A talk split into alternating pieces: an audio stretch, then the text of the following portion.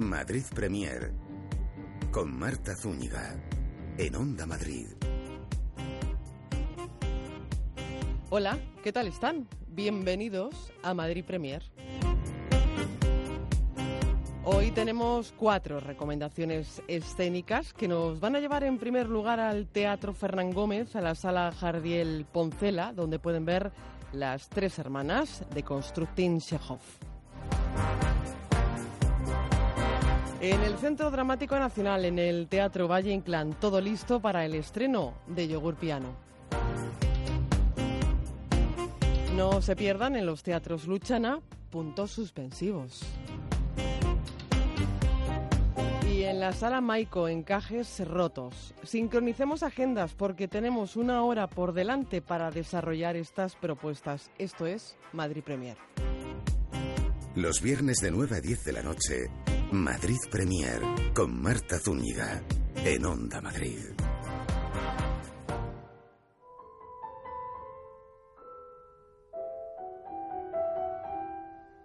Las tres hermanas de Constructing Chekhov es eh, nuestra primera propuesta escénica. Pueden ver este montaje en el Teatro Fernán Gómez, en la Sala Jardiel Poncela, hasta el 25 de febrero. José Sánchez Sinisterra adapta el texto de Anton Chekhov y Raymond Molins es el encargado de dirigirlo. Atrium Producciones está detrás de Las Tres Hermanas de Constructing Chekhov, protagonizado por Patricia Mendoza, Mireia Trías y Marta Domingo. Obra naturalista sobre la decadencia de la clase social privilegiada de Rusia y la búsqueda de su significado en el mundo moderno. Vidas y aspiraciones de la familia Prorozov.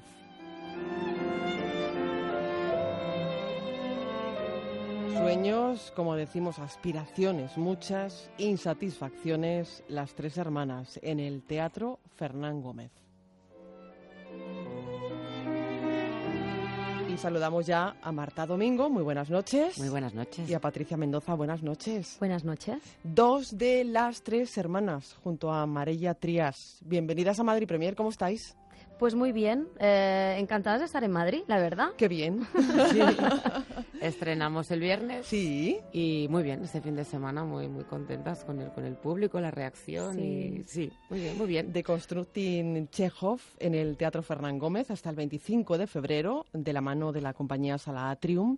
Estamos hablando de una de las obras capitales de la dramaturgia universal. Está escrita por Anton Chekhov, el original, eh, sobre la decadencia de la clase social privilegiada de Rusia, esa búsqueda del, del significado en el mundo moderno. Bueno, la adaptación es de José Sanchís Y la dirección de Ramón Molins. Bueno, sobre vidas y aspiraciones, ¿no? Esta es una constante, Marta, Total, en la vida, total. o en la vida, De en la todos vida y en la obra de Chekhov. Y de todos nosotros, Sí, yo creo ¿no? que justamente lo que hace que Chekhov sea un autor importante de peso eh, en nuestra cultura occidental, ¿no? De- de- es, es eso, ¿no? Que, que habla de cosas como muy esenciales de que nos suceden a todos, a todos, más allá de tu condición o no. Ahí vendrán circunstancias que lo modificarán un poco o no, pero en el fondo siempre es eso. ¿Qué hacemos aquí? Claro. ¿Por qué estamos aquí? Eh, Qué insatisfechos Qué estamos. exacto, ¿no? Qué aburrimiento. Ostras, ¿por qué no sucede algo que me saque de este? Bueno, eh, así ahora nos reímos, ¿no? Pero eh, ahí Pero puedes ahondar, ahondar, sí. ahondar y, y siempre hay una identificación, ¿no? Y creo que este es, es uno de los valores que tiene este, este, este tipo de teatro, ¿no? Donde te puedes identificar muy fácilmente o te pueden resonar cositas. Eh, es un regalo, ¿no? Interpretar un texto original de Chekhov. Es una maravilla, además los personajes son realmente muy complejos, tienen muchas capas. Entonces, cuando te cae un proyecto así en las manos, tienes una enorme responsabilidad detrás, un gran reto actoralmente hablando y, y evidentemente es un, un caramelo esto y hacer personajes pues eso como los que hacemos nosotras en las tres hermanas em, yo creo que hay un antes y un después en, en la carrera de una actriz cuando tienes un personaje así. Ajá. Y además, dis- Sí, disculpa, no, no, sí, no, por favor. que- quería añadir una cosita. Soy las ¿no? protagonistas. Vale. Y toca ya además eres mía. Eso. Eh, no, lo que quería decir es que son personajes de peso con, bueno, que les suceden cosas, que les pasan cosas, pero es que aparte el caramelo también viene por toda la todo el tratamiento del texto que ha hecho Sánchez Sinisterra en su, en su deconstructing, ¿no? O sea Sí. que esta base Chekhov, pura, pura, puro Chekhov, luego hay todo un juego dramatúrgico que le añade cierta dificultad a la interpretación, pero que también creo que de cara al público también es interesante porque le añade otra capa de, de complejidad y de disfrute de la obra que, que le aporta mucho, ¿no? Me parece que, bueno, es que yo este texto me parece una maravilla. Es una maravilla. Y no porque lo haga, ¿eh? pero es que me parece una maravilla. No, pero eh, entiendo que como actriz cuando te enfrentas al texto dices esto es una auténtica maravilla. Sí, Y sí, es, es un adaptación. artilugio dramatúrgico muy, muy, muy, interesante y que, bueno, es un placer hacerlo. Ujú, qué bien, y es un placer verlo, es un placer para los sentidos. Este montaje eh, sobre, bueno, mm, digo sobre una familia insatisfecha, no se va a resumir así la obra, pero bueno, es una familia realmente insatisfecha. ¿Por qué viven tan insatisfechos Olga, Masa, Irina y André? El hermano Porque- de estas tres hermanas. Sí. Bueno, así muy, Bueno, ra- muy mm, rapidito. Sin hacer spoiler tampoco, claro, ¿eh? no, pero muy rapidito. Tiene que ver un poquito, así a nivel circunstancias, a sus antecedentes. eh, nacieron en Moscú, en ciudad, en entorno urbano, de esa época, pero en un entorno urbano, estudiando, etcétera, formándose, con expectativas en la vida, sobre todo ellas amorosas de casarse, porque era lo poco que se podía aspirar entonces, ¿no? Eh, y de repente son trasladados por motivo del trabajo del padre, que es militar, y lo destinan a un pueblecito en provincias, ¿no? Ahí, de repente, ahí hay un corte ya en esa familia, ¿no? Familia que no trabajaba porque era de- del estamento militar. Entonces, de repente se encuentran que están en un entorno ah, mucho más rural, se acabó esa vida, ¿no? De, más de De ciudad, ciudad. de relación, que es lo que te hace crecer, Ujú. prosperar, relacionarte, etcétera, etcétera, y se quedan ahí como insatisfechas Ay, porque no llegan nada, no pasa nada, No pasa ¿no? nada. No pasa nada. No pasa nada, pero pasan muchas cosas. Claro, eh, la vida interior, que La vida interior, esos silencios que hablan, Las preguntas esas que se lecturas hacen. entre líneas también, ¿verdad? Mm, Y sobre todo los personajes, una vez más, ¿no? Hablando de personajes, pero es, es cierto, eh, ellas, estas tres hermanas están rodeadas de personajes que son los que les dan La la, vida. vida. Y los militares, eh, justamente a, la- a lo largo de la obra, estos militares van desapareciendo porque los van destinando a otros Claro. lugares. Y de repente ellas se van viendo que se van quedando solas. La única animación que tienen, que es estos militares que entran, que salen de que su hacen casa. sobremesas en Claro. casa, que tocan, porque todos tocaban música, era la gente más culta en la Claro. época, ¿no? Claro. Eso desaparece. Eh, ellos poco a poco van desapareciendo, ¿no? Entonces se van quedando pues los más viejos, los que no son tan interesantes y entonces ahí aparece otra vez más otra frustración, perdón, Nada. o- otra frustración, ¿no? O sea, de repente, mm, vale, mm, no estoy en Moscú, mm, estoy aquí en medio del campo, encima se me va desapareciendo esta gente que, que viene, que va, que no es nada fijo, entonces, va, otra vez, ¿no? Volvemos al aburrimiento. Y ahí ¿Y qué motiva a estas hermanas a seguir adelante entonces? el los deseo de volver a El Moscú. de Moscú. Claro. Que, que es una utopía total. ¿no? Y que ahí podemos hacer el paralelismo metafórico con cual... Todos tenemos nuestro Moscú, ¿no? Es un poco... Sí. Se quedan colgadas ahí con el pasado, lo, lo, lo proyectan hacia adelante, pero mientras tanto el presente va pasando. Claro. Y si no haces presente, no haces futuro. Y pasado, porque Claro. hay una nostalgia del pasado. Total, total, total. Pero. ¿de qué sirve revivir el Claro. pasado si en tu día de hoy hoy te tocaría hacer otra cosa? Mm. Todos los personajes de Chekhov eh, están todo el tiempo casi filosofando, ¿no? Y, y- y- y piensan mucho y, y- y- y lo expresan, Pero accionan pero accionan poco. Ese es el tema en todo Chekhov, ¿eh? en todas las en todas las obras. Todo siempre pasa, se quejan, Mm. saben lo que tienen que hacer, saben a dónde quieren ir, saben eh, el destino lo tienen muy claro, pero no actúan, no hacen. No, y este y este Es- el es gran muy drama. actual, ¿no? Totalmente. Claro, claro, es que ese es el tema. O sea, sí, Por eso Que se hemos- estrenó, eh, no, se escribió, miento, miento, se escribió en 1900, pero se puede decir que está de plena actualidad. Totalmente. Sí, sí. Totalmente. Sí, por eso que decía, porque toca cosas tan elementales de nuestro comportamiento, de nuestra manera de ser, en lo que es esencial en el ser humano, ¿no? Esa, esa pasividad, ese esperar que, que las cosas por, no sé, sucedan. También hay esa cierta novelación de la vida, ¿no? De, de, Mm. ay, voy a conocer a alguien. Que nos- Sí. aquí ya nos topamos también con un- una cosa muy femenina, ¿no? De la época, que la única salida de tener una vida más o menos era encontrar a, a un amor o al menos casarse con alguien. Claro, yo pero lo como digo. se están yendo todos, Yo, aunque sea claro. viejo, yo me casaría. Claro, esto Sí. dices, hosti, Mm. cuidado. Pero, pero bueno, mm, realmente es que están, tienen problemas como muy básicos, ¿no? Sí, yo creo que una similitud con el presente sería que mm, no, no vivimos el presente. Exacto. Nos cuesta vivir el presente. Entonces, nos, por eso las redes sociales y por eso ahora mismo, pues esto, proyectas una vida ficticia que te has imaginado que los otros eh, quieres que vean de ti, pero mm, igual no es la que vives realmente. Pero tú proyectas lo mejor que, que la gente quiere que vean de, de ti mismo, ¿no? Ajá. Y yo creo que eso es un poco lo que les pasa a ellas. Ellas no viven el presente. Están en el presente, pero no lo viven. Ellas están... No hay aquí y ahora para estas No. tres hermanas. No. No. porque de algún modo también simboliza un poco mm, la decadencia, ¿no? De, este, de esta clase eh, acomodada, burguesa, etcétera, etcétera, porque pronto se avecina un cambio muy importante. O sea, la revolución está cerca. Eh, incluso hay un personaje ya que lo dice: dentro de poco nos vamos a poner a trabajar todos. Claro. Yo el primero. Y ese Mm. deja el ejército y se va a la fábrica de- de De ladrillos. de ladrillos. Eh, claro, esto ahora a toro pasado, ¿vale? Pero en ese momento eso era un cambio bestial. ¿Dónde te, te recolocas? ¿Dó- ¿Dónde si no Claro, has trabajado en no tu vida? Si tú has sido hacerlo. educada para Mm. tocar el piano, casarte, hacer labores o lo que sea, o sea, ¿y con quién te vas a casar? Ya no va a ser un militar estupendo. O sea, claro, es que esto como muy es un momento de cambio. Nos habla también del momento de, Mm. De cambio, de crisis cambios. también. También. ¿Hay algo de retrato familiar en las tres hermanas? ¿Un cierto retrato costumbrista, por llamarlo de alguna manera? Los padres están muertos ya, ¿eh? Se centra en las tres hermanas y en su hermano y en las visitas que reciben. Mm, costumbrista, yo diría que no. No, no, yo No se hace hincapié en pequeños detalles de, de la vida cotidiana, ¿no? Que sería más costumbrista, ¿no? Habla de, Lo- de- de estos cuatro seres. Hay, lo que sí hay es muchísima investigación detrás y de búsqueda teatral, ¿no? ¿Cómo eh, surge de Konstantin Chekhov? Esto mejor te lo va a contar Patricia. Patricia, adelante. Mira, nosotros tenemos una sala de teatro en Barcelona, se llama Sala Atrium, Sí. igual que la compañía que Sí. estamos representando las tres hermanas. Entonces, em, Compañía residente. en compañía residente, exactamente. Y teníamos, eh, bueno, mm, ganas de, de trabajar con Sánchez Sinisterra. Lo, Raimón Mulins, que es el director del de, el proyecto y también de esta obra que hoy nos ocupa, eh, pues lo conocía personalmente también y mm, había hablado ah, en algún momento pasado de una adaptación que Sánchez tenía, nada, dos hojas de las tres hermanas.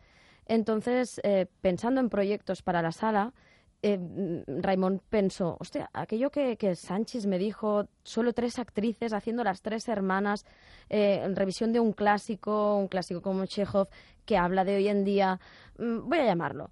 Y, y nada, entonces le dijo, oye, José, que mm, aquello que me dijiste, que tal, y bueno, sí, solo tengo lo que tengo, pues vamos a desarrollarlo, vamos a hacer una obra de esto. Y, y Sánchez nos iba escribiendo y nosotras íbamos ensayando a medida que nos iban llegando. Qué Era como fascículos eso. Y sabíamos qué es lo que iba a pasar, porque claro, mm, la obra la conocíamos todos, Mm, Claro. pero exactamente cómo, no.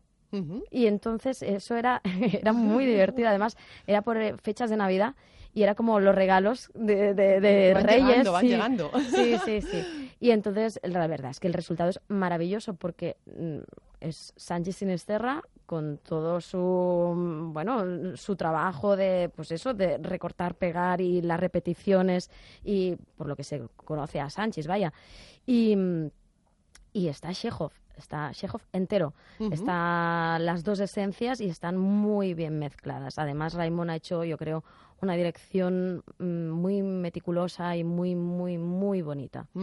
Es una cajita, una cajita de Mm. música. Ah, es, sí, delicada. Sí. Sí, delicada. sí. Eh, es un proyecto delicadísimo donde además eh, son tres actrices, eh, pero hay más personajes. Sí. No están, No. pero están. Están, eh, están personajes masculinos, sobre todo. Sí. Eh, y Natasha también. bueno, claro, es verdad. Natasha, claro, está nuestra cuñada. Está, luego está Anfisa, que es la señora que está con nosotros, nos cuidó de pequeñas desde siempre al cargo de la casa. luego está el famoso Bershinin, ¿no? Ese hombre que las deslumbra a todos, ese hombre eh, que filosofa y habla y reflexiona. Luego está Tusenba, que es el pretendiente de, Irina. Luego está un ser un poco siniestro, que es Solioni, que también es, también es militar. todos estos personajes salen los hacemos nosotras, entre las tres. y este juego también, la verdad es que es difícil, pero es muy divertido también. Nos lo pasamos. Sí, entramos y salimos de los personajes, además a una velocidad de vértigo. Eso es simplemente con un... un clic? Sí, sí, un, pequeño cambio gestual o incluso a veces la voz también, pero bueno, es, es, es muy rápido. Entramos y salimos. Además, también hacemos las acotaciones del texto. Hacemos de narradoras, hacemos de nuestros personajes y hacemos de los otros personajes. O sea, estamos como a tres bandas casi. Bueno, pues eh, Marta Domingo, Patricia Mendoza y Mireia Trías son las tres hermanas. Eh, corran porque vuelan las entradas del Centro Cultural de la Villa en el Teatro Fernán Gómez. Marta, Patricia, ha sido un placer estar Igualmente. con vosotras esta noche en Madrid Primero y compartir este espacio. Pues muchas gracias a ti. Hasta otra.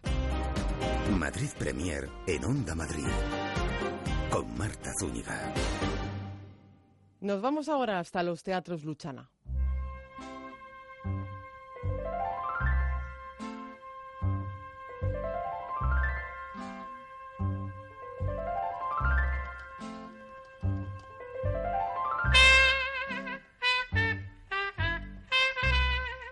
Allí no se pierdan puntos suspensivos de Esther Santos. Lucina Gil, Ana Roche y Rosa Torres protagonizan este montaje de la compañía Entre líneas.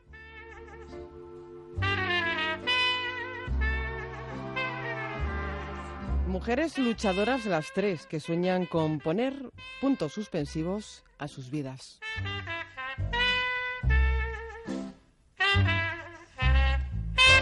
Lucina Giles Violeta, Ana Roche Sofía y Rosa Torres es Mara. Las tres coinciden por diferentes eh, circunstancias en la sala de espera de un hospital. Ese es el punto de partida. Sofía y Mara tienen ingresada a su madre que ha intentado quitarse la vida. Entablan conversación con Violeta, que ha ingresado allí a su marido tras un accidente. Lo que comienza siendo una conversación con tintes un tanto absurdos adquiere poco a poco un matiz más profundo que no les va a dejar indiferentes. Y saludamos ya en este escenario radiofónico de Madrid Premier a Esther Santos. Muy buenas noches. Buenas noches, Marta. Al ayudante de dirección, a José Carlos Valencia. Buenas noches. Hola, buenas noches. Y por supuesto a las actrices Rosa Torres. Buenas noches. Buenas noches, Marta. Ana Roche. Buenas noches. Buenas noches, Marta. Y al otro lado del teléfono, Lucina Gil. Lucina, ¿cómo estás? Buenas noches. Hola, buenas noches. bueno, bienvenidos todos a Madrid Premier. ¿Cómo estáis? Así grosso modo. Estamos felices de estar contigo aquí. Bueno, y, antes de nada agradecerte tu invitación. Un placer estar aquí toda la compañía para acompañarte y hablar de puntos suspensivos. Puntos suspensivos, eh, la obra que, que nos eh, ocupa, una historia, sobre todo y subrayando esto, de mujeres luchadoras, ¿verdad? Esther, como autora. Mm, sí. Es una historia de, mujeres que yo realmente cuando la escribí solamente se escribió sobre una mujer y sobre eh, la búsqueda la escribí hace, hace como tres años, ¿no? Y fue un momento de mi vida en el que estaba un poco como todos perdida y quería reflejar ese sentimiento que tenía. Y lo que decimos de la escritura, te puedes escribir, al final salen tres personajes, tres mujeres luchadoras que aparecen de repente en esa escritura, cada una diferente y cada una estupenda y maravillosa, cada una con una historia que contar y así han nacido puntos expresivos. Mujeres luchadoras, una historia femenina, que no feminista. Eso sí quiero dejarlo muy claro porque además, eh, no por nada, pero sí creo que es importante dejarlo, dejarlo claro. ¿Qué tal está funcionando el montaje? Mm, desde luego, a la vista de cómo está la sala, siempre llena y de las risas también y de las ovaciones del público, porque en esta obra hay, bueno, hay risas en los momentos en los que tiene que haber risas, pero es una tragicomedia. ¿Cómo estáis recibiendo el, eh, bueno, pues eh, la acogida del público? La verdad es que estamos teniendo un público muy agradecido. Y como bien dices, ríen cuando hay que reír, lloran cuando hay que, llorar, perdón, y salen todos con un ejercicio de, de llevarse a casa una reflexión del tema de la obra, de los distintos temas que se tocan. Y eso es lo que nos transmiten, que se llevan, se llevan deberes a casa. Desde luego, desde luego que uno se lleva deberes a casa. En eso también es un poquito, es la tarea del teatro, ¿no? Que nos hagamos preguntas, por ejemplo, Ana, ¿no? Sí, bueno, nos hacemos preguntas, ¿no? Yo como actriz... Eh, Te has hecho muchas para construir el personaje. Me he hecho muchas preguntas para construir el personaje. O sea que, mm, eh, y supongo que el público, pues, pues eh, lo que intentamos comunicar, ¿no? Es constante, una duda constante, una pregunta constante para, pues para, pues para eso, ¿no? Pues para que la gente salga de ahí conmocionado y, y que les conmueva y, y, se conteste en su casa o, no se conteste o, claro, o, haga lo, dejen puntos suspensivos. claro, ahí está. Eh, porque ¿cómo es tu personaje? Vamos a ir con el personaje de cada una. ¿Cómo es tu personaje, Ana? ¿Cómo es Sofía? Pues Sofía, ¿cómo Sofía? Mira, Sofía es, eh, verdaderamente positiva. Eso es una cosa maravillosa. Poder, poder, pues eso, actuar a una persona tan, tan positiva y que está por encima como de, de, de todos los problemas, ¿no? Eso es maravilloso. Es una, es una, es un personaje que tiene un misterio, ella, Entonces está siempre un poco intentando como, como organizarse con, pues con, con, tanto con su hermana como, como con Violeta, ¿no? Eh, que, que, la conoce pues, pues allí, ¿no? Entonces, eh, pues está todo el rato como preguntándose, ¿no? Y, y, preguntándole a su hermana y, y qué pasará con, con ella, ¿no? Y, con lo, y con lo que le va a venir encima, claro, que no es poco. Que no es poco, exacto, lo dejamos en puntos suspensivos. Oye, Lucina, eh, tu personaje, el de Violeta, ¿cómo es? Porque no eres la hermana, eres esa mujer que está ahí en la sala de espera del hospital. Mm, y, bueno, además de hacer punto, ¿qué, le pasa a esta mujer? Sí, Violeta, em, eh, bueno, yo le tengo bastante envidia porque ella es lo que ha querido ser siempre desde que era chica, como dice en el texto, ¿no? Eh, y tiene lo que quería tener pero ha llegado un momento de su vida en el que todo eso se ha tambaleado eh, y ahora está pisando otro suelo. Y de alguna forma se está conociendo eh, de otra manera, ¿no? O de nuevo. Eso también me ocurre a mí, espero no ser la única. Con lo cual, eh, bueno, es un trabajo muy rico porque cada día ella aprende, yo también con ella, e incluso en cada función, porque lo que decíais antes de que el público eh, se ríe o se emociona, en los momentos esperados, yo diría que también en los inesperados. Desde luego, porque hay muchos. el humor nace de mm, lugares donde mm, nosotros ni sospechábamos, ya que estamos tan metidos en las circunstancias, ¿no? En el este mundito que vive cada una, en, su pequeño universo, eh, al sacarlo fuera, la reacción está siendo riquísima. Entonces Violeta se está encontrando con estas dos mujeres que no conocía y que quizá le puedan aliviar uno de los males de este siglo, ¿no? Que es, como todos sabemos, la soledad, por mm, ejemplo. Y la incomunicación. Eh, exactamente. Entonces, por mm. momentos, ella se está comunicando. Llevaba un tiempo sin poder hacerlo con sus seres queridos porque están lejos o no es posible hablar ahora con ellos y aparecen como muchas veces aparece en la vida, ¿no? De manera sorprendente, sin esperarlo, pero si uno está abierto sí que aparecen estas dos mujeres que, que son un regalo cada una de ellas. No solo para bien, ¿eh? No solo para bien, porque no es todo color de rosa. Pero como Violeta no entiende ni de bien ni de mal, sino de experiencias, pues está aprendiendo y por lo tanto disfrutando. Así es que también es no solo luchadora, sino positiva. Ajá. ¿Y cómo es el universo de Mara, Rosa?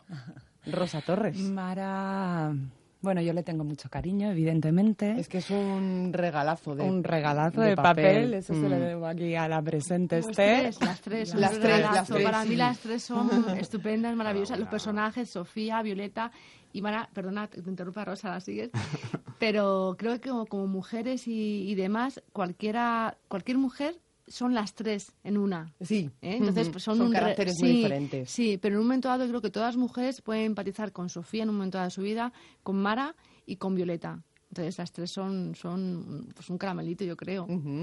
¿Y cómo es este caramelito de Mara? Eh, mi caramelito, el que me ha tocado, es pues es una persona muy luchadora que lo ha dado todo durante toda su vida y en este momento se encuentra perdida absolutamente a todos los niveles, personal, profesional, Eh, y entonces eso lo hace, la hace estar en una situación muy frágil pero con un carácter muy fuerte. Y eso es lo que, pues un poco el azucarillo de mi personaje, ¿no? Estar ahí, que voy, que vengo, que voy, que vengo. Madre mía, la verdad es que cada una tiene lo suyo, carga con lo suyo y, y bueno, aspira a lo suyo. A la autora y directora eh, se encuentran las tres en un hospital, lo que puede dar de sí una sala de espera. ¿no? Muchísimo, muchísimo. También la obra realmente eh, no toca mucho, pero sí me gustaría eh, que la gente pensase cuando va a verla lo que puede en una familia acarrear en un momento dado y puede tener consecuencias una enfermedad como es una depresión que yo creo que es el mal del siglo XXI. Las depresiones y todos en nuestra familia tenemos un caso alguna persona cercano, cercano en mayor o menor medida. Pero sí es verdad que no se habla mucho de ese punto, pero sí es importante lo que en una familia puede pasar cuando una madre puede tener una enfermedad mental. ¿No? Cómo se puede, cómo los hijos pueden crecer o cómo crecen con ese dolor de, una madre que no existe, pero que sí existe, pero que no entienden. Por eso Sofía eh, es un personaje más optimista porque sí entiende que su madre es una persona enferma y la ve como tal, como una persona enferma.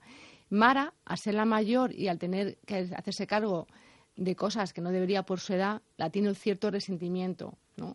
Y la, ama a su madre, lógicamente, aunque no quiera reconocerlo. Entonces, es verdad que a mí sí me gustaría también que la gente saliese un poquitín con esa reflexión sobre lo que puede originar en una familia un problema como es una enfermedad mental este y que es una depresión mm. que hoy en día yo creo que está bueno pues en todos los sitios en todos los lugares y nadie estamos libres de en un momento dado en nuestra vida pasar por ahí. Desde luego que no. Eh, claro incluso que es un tema un poco tabú en la sociedad sí también. Sí el suicidio, el suicidio es un tema muy delicado que no se trata ni en libros, ni, ni en teatro, ni, ni en cine. Es un tema difícil. Sí, eh, ajá, sí, sí, Lucina, ¿qué nos decías en la prensa no, que tampoco oímos o leemos muchas noticias relacionadas mm. con este tema. Y cada dos por tres eh, se para el metro y cada dos por tres hay vacíos, o, porque las noticias supongo que también son las que no se dicen, ¿no? Hay unos huecos ahí que te desasocian un poco, por lo mm. menos a mí, porque si se habla, mm, creo, eh, se toma conciencia y esa es la primera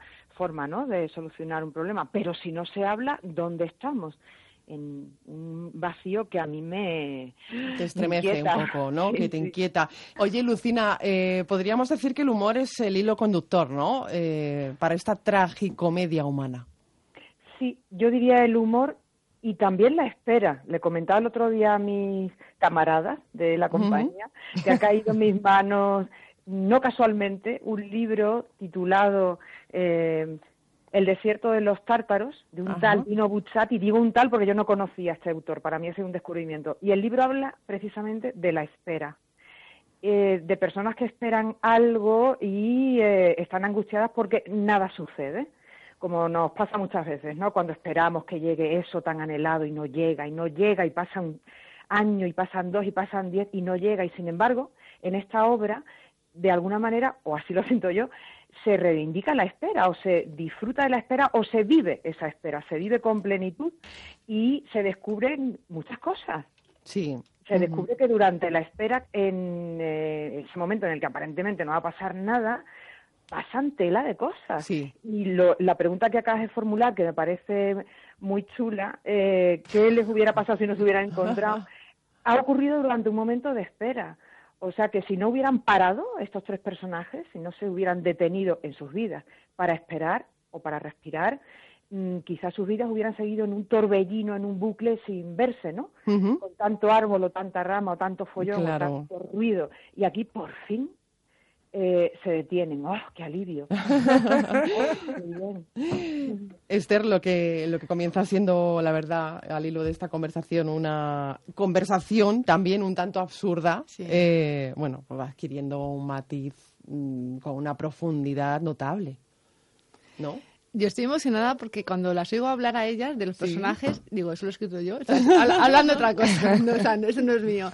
Y me emociona porque realmente lo que yo quería eh, decir con esta obra, que ya digo, empezó siendo otra cosa diferente a lo que, a lo que yo quería al principio, Pues me alegra muchísimo y me hace muy feliz las tres, cómo lo están planteando, cómo lo están defendiendo y, todo lo que todo lo que aporte, todo lo que la gente luego después comenta después de la función. Entonces, pues estoy feliz. Y felices eh, nosotros, el público, de ver puntos suspensivos en los teatros Luchana y de contar con la presencia de toda la compañía bueno, Lucina, estás ahí, aunque estés al otro lado del teléfono, pero estás. Ahí está. Eh, puntos suspensivos, que no se la pierdan, en los teatros Luchana. Sí, eso es. Ha sido un gustazo contar con vosotros para, para este ratito en, nosotros en Madrid Premier. Eres encantadora, Marta. no, Cuando quieras venimos aquí a hablar de otra cosa, no puntos suspensivos, lo que tú quieras. Como de la editorial Acto Primero, por ejemplo. Por ejemplo, yo encantada también. Un saludo a todas y todos. Gracias. Gracias. gracias. Muchísimas gracias.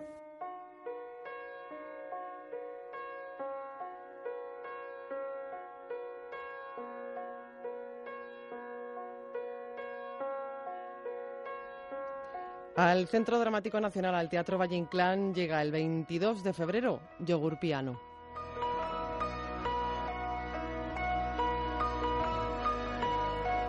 Gon Ramos es responsable de la dirección y de la dramaturgia de esta producción entre la compañía Yogur Piano y Espacio La Bruc.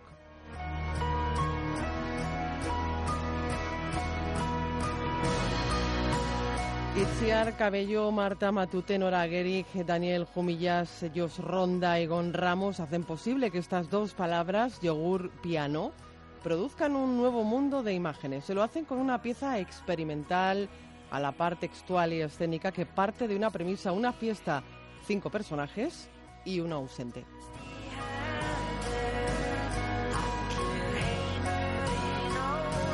El público juega un papel fundamental en este espectáculo que estará desde el 22 hasta el 25 de febrero en el Teatro Valle Inclán.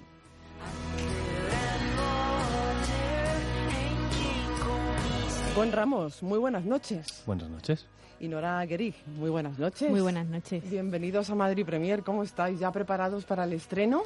Sí, sí. ¿Reestreno? Reestreno, sí, ahí estamos, que ya nos quedan muy poquitos días para pisar el CDN.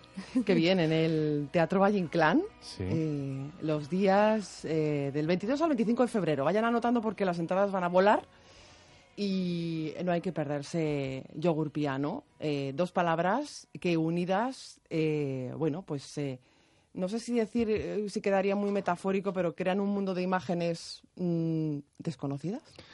Sí, sí. Em, es como que al juntarlas hay algo que pasa que no y, que ni siquiera sé qué, qué sensaciones, porque dice, es, como em, como que se unen dos, dos mundos que dices yogur piano y a mí lo primero que me vino cuando lo empezamos a pensar, digo, no entiendo nada. Y eso era lo que más me gustaba. Y era lo que más me gustaba del título, que digo, me empiezo a hacer preguntas solo con escuchar el título. O sea, que no me dicen em, Roberto, sino que es son dos cosas que me hacen empezar como a, como a fantasear sobre la cuestión. Dos conceptos. Qué bueno que al autor y director le sugieran tantas eh, cuestiones, tantas preguntas, porque eso quiere decir que al público también le van a surgir muchas cuestiones cuando vea este montaje, ¿no, Nora? Eh, sí, sí, sí, eso, esa es la idea y de hecho es algo que suele pasar em, según lo que no, se nos han los feedback que hemos tenido, hay reacciones siempre de, de, todo tipo. Pero siempre es como una especie de, de halo que, que se crea, ¿no? O como un es más como algo que se que, destila de, como una, no sé muy bien cómo explicarlo pero es como una sensación que se queda como flotando por ahí. Sí sí es, verdad que no sé no sé si tenemos como una continuidad en la reacción. Es que realmente cada día nos hemos encontrado como con una cosa muy distinta. También la sensación nuestra con respecto al público si bien esto es una obviedad siempre distinto ok. Pero con respecto a casi cómo se conforma la obra todos los días de, de, salir y decir, hoy no tiene nada que ver con lo anterior y eso creo que lo hemos dicho como 30 veces. Es como el arte efímero. Sí, sí, de decir, bueno, hasta aquí. Y no sé. Porque es muy experiencia. no, sé ni siquiera si existe esa palabra, ¿no? E, experiencial. Bueno, proponemos a la RAE que sea esa pregunta. Pues es muy experiencial, es como muy de que cada uno experimenta bueno, en realidad el teatro debería de ser así, ¿no? Como al final es muy subjetivo, que al final es lo que te, lo que te llega. Y, pero esto es, es como que la gente le, da la sensación de, de vivir una experiencia que parece que ha pasado ahí de verdad. Ajá, vale. Me está quedando muy claro el concepto de, de yogur piano y les va a quedar muy claro, sobre todo si no tuvieron ocasión, de verlo en el espacio Labrook. Ahora lo van a descifrar. Eh, como digo, en el CDN, en el Valle Inclán. No sé, eh, Gon, como creador, si te puedo preguntar si se trata de una performance o de un montaje performático. Pues creo que tiene elementos de teatro y de performance. Digamos, hay, hay, mm, eh, como una ruptura a lo mejor de los, de los, de los códigos que pueden tener que ver más con la performance o, con una reflexión mm, del hecho teatral desde un lado que no sea yo estoy aquí, tú estás ahí, eh, vas a escuchar esto que te voy a decir, sino que creo que hay como una filtración en el público y bueno y una serie de manejos de los lenguajes que hacemos que tiene que ver eh, en parte con la performance. ¿De qué lenguajes estamos hablando, Nora? ¿Qué lenguajes? Eh, porque no sé si podemos hablar de un montaje multidisciplinar. Eh, ¿Qué lenguajes manejáis? ¿El texto? No sé si algo de danza. Sí, manejamos el texto, el silencio, la música, tanto en vivo como música electrónica, que está durante toda la primera parte, que es una especie de fiesta de un poco, de un poco loca, en la que no se sabe muy bien si los personajes se, están escuchando entre sí, si eh, hay como mucho ruido, luego hay silencio. Eh, sí. Sí, porque es una fiesta. Estamos hablando de, de, un encuentro, ¿no? De cinco personajes y de otro que es un ausente. Sí, hay alguien al que se le está esperando, como en la vida, a que llegue esa persona. A veces no llega, ¿eh? y a veces llega. Justamente. o llega, pero no... Oye, que hay que ir a verlo para descifrarlo. Eh, sí, es, digamos que hay una gran parte de la obra que tiene que ver con, con eh, por qué estamos en esta fiesta. Si estamos todos esperando a esta persona y no llega. Y esa pregunta es como que se va manteniendo durante un tiempo y a partir de ahí es que todos empezamos a a tener encuentros en la fiesta con otra gente que está en la misma situación y entonces eso es lo que empieza como a construir un poco el, inicio de la obra. Es una fiesta, eh, pero también hablamos de una fiesta de la creación, ¿no? Como proceso creativo, esto mm. ha sido una fiesta. Eh, sí, y una fiesta, sí, sí. En el sentido más serio de la palabra, ¿eh? Sí, sí. Sí, la verdad que fueron muchos encuentros durante un tiempo bastante prolongado y, em, y afortunadamente el espacio La Bruk, que comentabas antes que ya cerró pues por cuestiones, mm. eh, lo de siempre, económicas y demás, nos dio, nos dio el espacio y el tiempo para que fuera una fiesta para nosotros, no decir, mira, en un mes tienes que estrenar. Yo no ni, me acuerdo, fueron como decir, no sé, estuvimos ensayando tres meses, cuatro meses, y como que hubo mucha disponibilidad, con lo cual para nosotros, justamente eso, como, como creadores, fue muy placentero. Decir, vengo aquí a mi casa con mi familia y me pongo a ensayar algo que todavía no sé lo que es, pero que tampoco lo tengo que saber hoy, sino que voy a, voy a descubrir realmente. Claro. Sí, como permitirnos eso, de, nos hemos permitido mucho descubrir hacia dónde iba eh, esto que ni siquiera sabíamos que se llamaba yogur piano. Eh, incluso llegamos al estreno sin saber realmente exactamente qué era yogur piano. Es como que, que, descubrimos yogur piano también gracias al público, porque es, forma una parte esencial de, la obra. Es lo que os iba a preguntar. ¿Qué importancia tiene el público en este espectáculo? Pues mucha importancia y no desde el lugar de, digo también por si alguien escucha y no es muy fan de que me saquen y demás. O sea, no es, no es que, digamos, em, vamos a violentar al público, vamos a, hacerle entrar a la fuerza de un... No, es simplemente eh, cómo compartir lo que a nosotros nos está pasando con la gente, em, que para no hacer mucho spoiler, e, es, de, una manera, creo, como muy generosa. Eh, y no lo digo como un cumplido nuestro, sino que creo que nosotros realmente nos, nos entregamos al público de una manera como bastante naif, pero de que no se suele hacer en la vida, que lo estoy dejando como todo en el aire para que vengan. Y bueno, creemos que, vamos, es que literalmente es algo esencial que ocurra en la obra eso y, la gente es la que a partir de ahí también hace que la obra mm, vamos, que a nosotros en el cuerpo nos pasen un millón de cuestiones y que, y que con eso sigamos. Eh, me dan ganas de decir y hasta ahí puedo contar. Efectivamente. Oye, Nora, eh, ¿cómo ha crecido el montaje desde aquel año añorado Espacio Labruc hasta lo que presentáis ahora en el Valle Inclán? Pues ha crecido en el sentido de que de repente hemos descubierto otras maneras de representarlo, no tanto en un espacio tan pequeño como, como en la Bruc.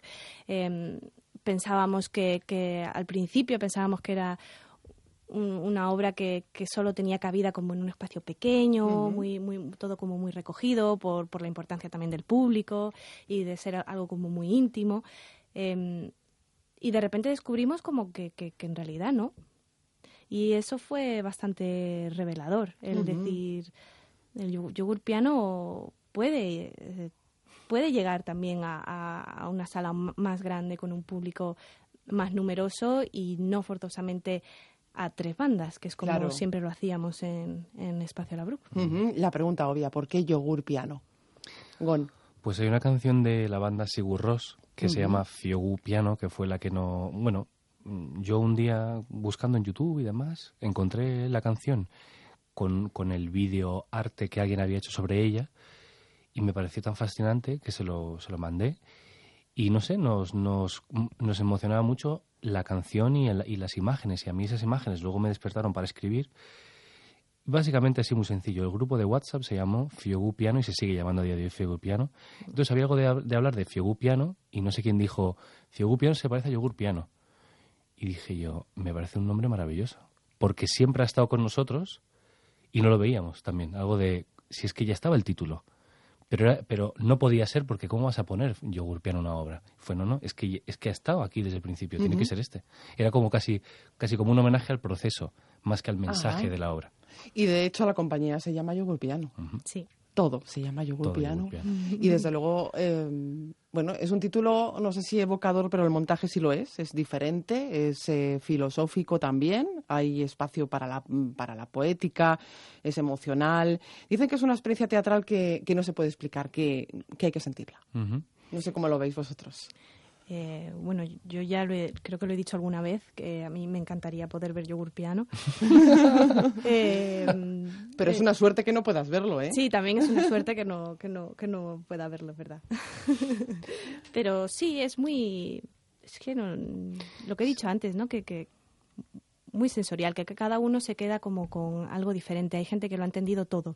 Hay gente que dice, pues no me he enterado de nada, pero mm, me ha encantado. O he entendido la emoción. Sí, y que incluso la gente que dice lo he entendido todo, yo eso digo, es mentira porque ni nosotros mismos sabemos. O sea, digo, ha entendido todo su perspectiva, pero que no es de decir, ah, claro, es que la obra al final esta persona era... No, no, no. O sea, creo que lo que más cuenta a la hora de entender la obra eh, es literalmente la perspectiva desde la que la vivas, porque no, no es eh, que puedas sacar una conclusión final por la consecución de cosas que dices, ah, y al final termina en que él muere o que ella se casa. No, no. Tiene que ver tanto con la experiencia que tú puedes entender a lo mejor que el texto ese tenía que ver con... Pero bueno, otra persona te va a decir radicalmente lo opuesto y eso es lo que a mí me parece mm, brillante, que cuando tú escuchas una pieza de piano no dices, ah, quería decir, no, no, no, no sé, él, él compuso la pieza de piano por, por un desamor y tú a lo mejor lo escuchas y tienes ganas de irte al campo a, a sembrar, patatas. Sí, sí, o a decirle a alguien te quiero y dices, pero era por desamor, no sé. ¿no? Como que creo que justamente la, la, multitud de significados es lo que más nos, nos, nos mueve a, a saber qué ha pasado con la obra. Bueno, pues si quieren elaborarse esos significados, los de yogur piano, no se lo pierdan. Del 22 al 25 queda ya muy poquito. Sé que estáis eh, a tope con los ensayos y os agradezco mucho, por tanto, que hayáis estado en nuestros estudios de Onda Madrid eh, para charlar en Madrid Premier de Yogur Piano. Gon, un placer. Igualmente. Nora, muchísimas gracias. Muchas gracias a vosotros por dejarnos este espacio.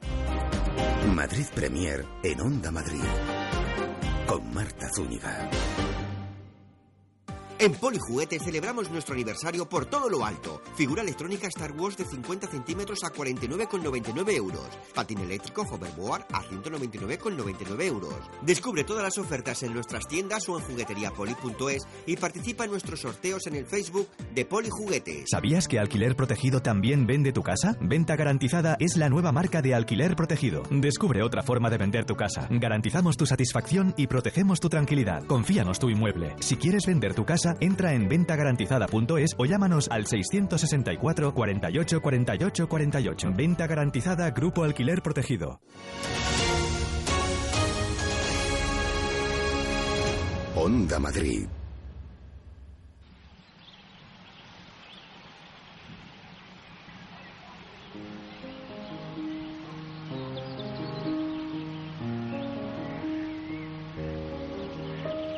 En Encajes Rotos, inspirada en la obra de Emilia Pardo Bazán, Albano Matos hace una obra de arte.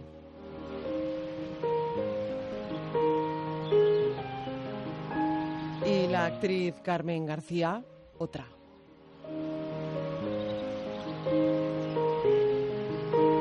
Porque da vida a siete mujeres, siete mujeres a lo largo de diferentes épocas, siete realidades diferentes de un pasado no muy lejano cuyo eco sigue resonando en el presente.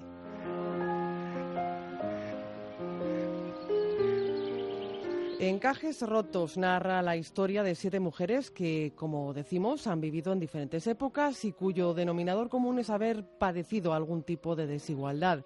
Siete historias de lucha, de seguir adelante, a pesar de las piedras que se encuentran en el camino.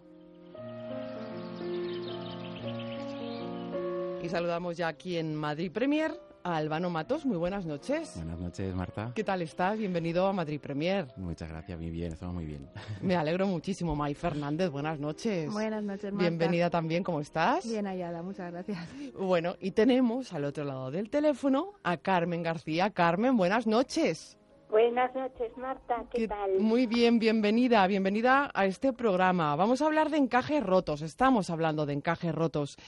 Siete mujeres que han vivido, Albano, diferentes épocas, ¿no? Exactamente. Siete mujeres que están inspiradas en la obra de Emilia Pardo Bazán, de la escritora Emilia Pardo Bazán, y que hemos intentado reflejar desde finales del 19 hasta nuestros días, eh, pues son siete mujeres que tienen el mismo linaje familiar. desde Eufemia, que es la primera que se presenta en la obra, hasta las dos gemelas que aparecen al final en el, en, el 2018. Carmen, vaya viaje en el tiempo, ¿no? Pues sí, la verdad es que sí. Además, a través de siete generaciones, que es un viajecito intenso. Y a cada cual, pues bueno, mm, eso, más intensa valga la redundancia, porque bueno, cada una de ellas tiene, tiene particularidades, eh, problemas, cositas que, que, habría que cambiar. claro que sí. Eh, cositas, dices tú, mm, más que eso, ¿verdad? Más que cositas porque estas eh, mujeres y estas historias tienen un denominador común y es que han padecido algún tipo de desigualdad, ¿verdad, Mai? Eh, sí, la verdad es que yo creo que son personajes que, que están un poco rotos que además es un tema, por, por desgracia, que está muy, muy, muy caliente ahora y yo creo que está bien que, se haga este tipo de teatro para, para, para, denunciar, para exponer y sobre todo para, para empatizar a la, a la gente, al público. De hecho, la Sala Maico, eh, bueno, pues está muy comprometida con este tipo de teatro y sobre todo con el teatro que, que demanda el público, ¿no, Mai?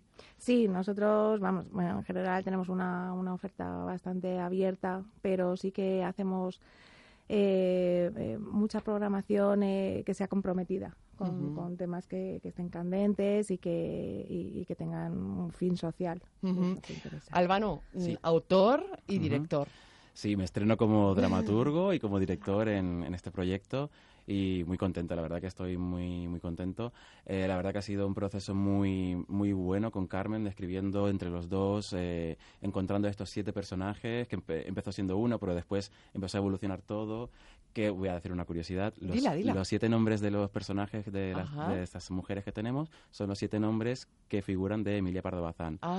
Eufemia, Socorro, Josefa, todos los, sus nombres están reflejados en cada uno de los personajes. Carmen, eh, para una actriz esto es es un reto auténtico, ¿no? Encarnar en un mismo montaje, en esos aproximadamente 75 minutos que dura la obra, nada menos que siete arcos dramáticos diferentes. Exactamente. Y en algún caso, pues, eh, eh, intercalando y volviendo al mismo personaje de nuevo, al, a Eufemia, al personaje que hace de hilo conductor.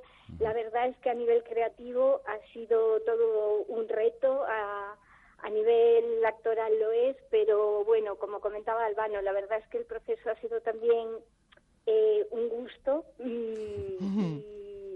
Ahora que no nos escucha el director, ¿verdad? Ni el dramaturgo. No, sé yo, no sé yo, a lo mejor le llega la onda, pero entre nosotras. Una actriz en escena, siete historias, siete mujeres en una sola. Eh, también se habla de esperanza, ¿no?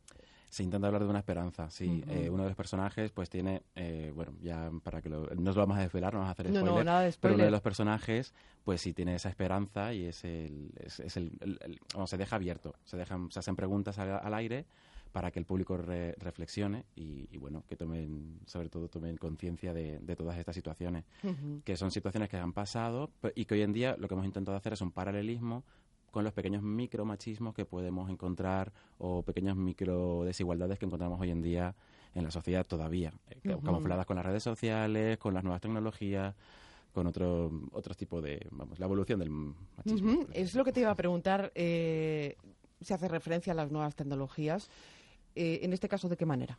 no sé si por la incomunicación, quizás, o al estar tan comunicados se produce una paradoja mm, de que al final los eh, eh, es como que nos engullen ¿no? Mm. Las, las, redes sociales. No aparecen eh, tal cual, no, no, están explícitas, no se habla de redes sociales o nuevas tecnologías, pero sí que, por ejemplo, se utilizan lo que se utilizaba antiguamente, por ejemplo, una carta, ¿vale? Para transmitir de forma paralela lo que pasa hoy en día, los pequeños micromachismos que se suceden en el, en el WhatsApp, por ejemplo.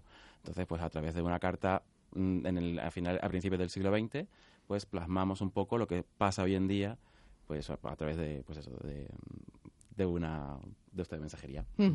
Eh, May, hablábamos de, de un texto mm, que, que, hace referencia al pasado y que hace referencia al presente.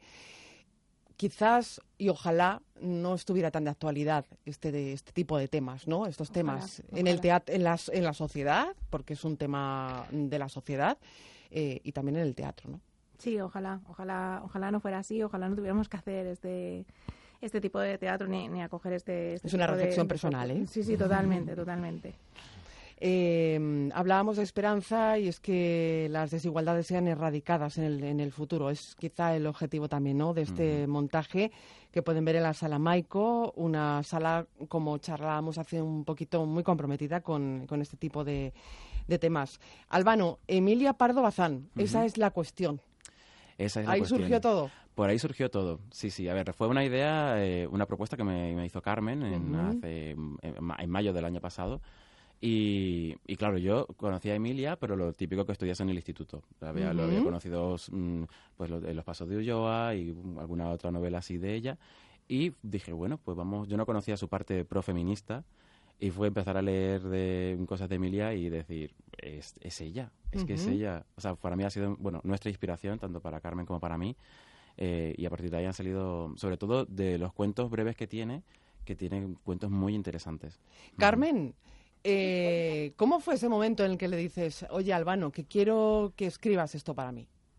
Pues fue tomando una caña, como todo este tipo de momentos. Eh, habíamos trabajado juntos, bueno, eh, habíamos coincidido en, otro trabajo, en las obras históricos de, Metidos en Obras. ¿En el Surge? en el Surge. En el Surge, exactamente. Y bueno, a raíz de ahí, de ver, pues a lo mejor la manera de, entender el teatro parecida que teníamos, y bueno, eh, tuve la oportunidad de ver cómo Albano escribe también, pues, pues nada, surgió surgió el pedirle a él eh, ser el compañero de este viaje o, iniciar el viaje juntos, ¿no? Es una idea que ya hacía tiempo revoloteaba por ahí y se materializó pues, pues de esa manera.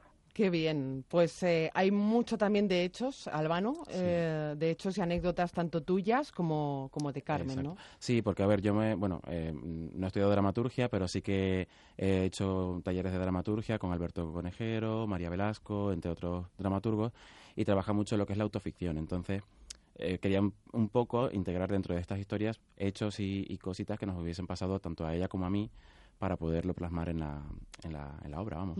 Y lo bueno es que como tú también eres actor, sí. conoces las necesidades de los intérpretes. Exactamente. Si yo soy actor, esto para mí es una aventura, que a ver qué tal se da. Y, bueno, yo también agradezco que Carmen haya confiado en mí para, y haya puesto su confianza en mí para, para, mi, para mis letras y mi dirección y a ver qué tal se da. Yo creo que en principio va bien, ¿no, va Carmen? bien, ¿no, Mai? Va bien, va bien. Esperemos que vaya mejor. Sí, sí. eh, ¿Se siguen cometiendo errores en este campo? Eh, ¿En, qué, sentido? En los micromachismos. ¿Se siguen cometiendo, verdad? Eh, sí, por lo que yo he estado mirando, sí. O sea, lo que, yo, lo que lees diariamente y lo que ves... Eh, por ejemplo, el mismo hecho de que sigue habiendo eh, mayor salario para los hombres que para las mujeres, ya que eso no es un pequeño micromachismo, que es como sigue pasando, ¿sabes? Y en el mundo en general hay, eh, hay muchos países que todavía reconocen la violencia, que no, o sea, no está eh, castigada la violencia de género, o sea, que, es, que no, está, no, no estamos en todo universalmente, hay muchos países que sigue habiendo mucho mucha desigualdad. el título de Encajes Rotos, háblame, por, de, de, por qué? Este pues Encajes Rotos, el, o sea, el título viene de un cuento de Emilia que se llama El Encaje Roto, que es una de las escenas, uno de los personajes que va a trabajar Carmen en, Encajes Rotos. Y, bueno, lo vas, no lo va a contar desde primera persona, lo va a contar desde eh, una, una lavandera, una lavandera en el que tratamos el tema de, pues eso, el, los, los chismes o la, los habladurías que se suelen dar en corrillos, tanto femeninos como masculinos, que siempre se, se dan esos chismes y, mm, vamos, que hacen daño o mm. llegan a sitios que no tienen que llegar. Otro de los asuntos de los que queríamos eh, hablar es de la residencia artística eh, en la sala Maico de esta compañía, de Mañana Más, ¿no? Sí, yo... Qué bueno que una compañía pueda ser acogida de esta manera en, un, en una sala de teatro como mm, es esta. Sí, nosotros, nosotros tenemos, eh, bueno, ya llevamos haciendo residencias artísticas dos años, eh, ellos son la segunda compañía que están con nosotros. Y, creemos que, es una manera de, apoyar al teatro, quiero decir, ¿no? de, que tengan un espacio del que puedan disponer, de que puedan hacer su laboratorio, desarrollar sus ideas con tranquilidad y, y que no sea un sacrificio económico eh, como el que te conlleva el, tener que estar pagando una sala de ensayos, eh, guardar eh, todo el atrezo, en fin, todas estas cosas. ¿no? Entonces, bueno, es una manera de, de, apoyar, eh, que luego ganamos todos y nos enriquecemos todos, culturalmente me refiero. Ojalá fuera económicamente también, pero, bueno. En este caso las cosas también se hacen por amor al arte y nunca, mejor dicho, en el caso de, una obra de teatro, ¿no? Exactamente. Eh, compañía Mañana Más, eh, Salamaico, recordamos, en la calle General Palanca, número 7, ¿digo bien? Eso es, en Delicias. Ajá. Así que, ya saben, eh, encajes rotos, eh, no se la pierdan. Carmen, Dime. que ha sido un placer charlar contigo. Pues lo mismo digo, muchísimas gracias Marta. Y muchos éxitos con encajes rotos. Muchas gracias. Albano, muchísimas gracias por estar aquí. Nada, a ti, Marta. Bueno, quería recordar a, los, a los oyentes que, bueno, que estamos en los sábados. Horario, sí, es verdad que se me ha olvidado. Estamos los sábados de febrero, eh, el 10, el 17 y el 24, a, las ocho y media, en la Sala Maico, podemos eh, comprar las entradas por la web. Ajá, sí, en la web de la Sala Maico, eh, May Fernández que gracias por estar aquí. Muchas gracias a vosotros por atendernos. Gracias.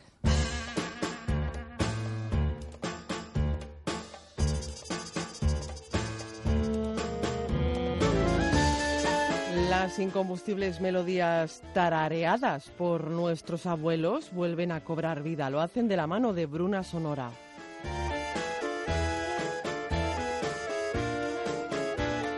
Partiendo de melodías que están en la memoria de todos como la tarara, el vito o el burro de la tía vinagre, Bruna Sonora ofrece un tratamiento musical que saborea el jazz, la música clásica, el flamenco, la música bereber o la turca.